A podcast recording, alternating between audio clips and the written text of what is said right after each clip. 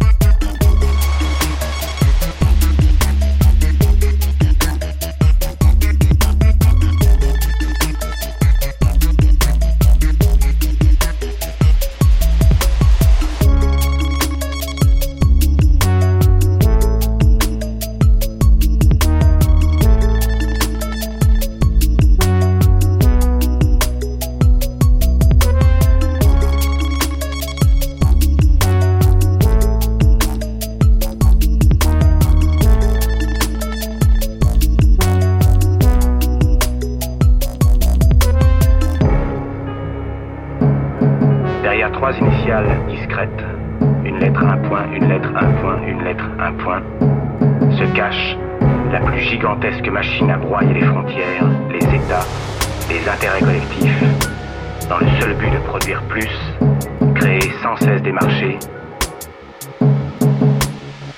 et vendre.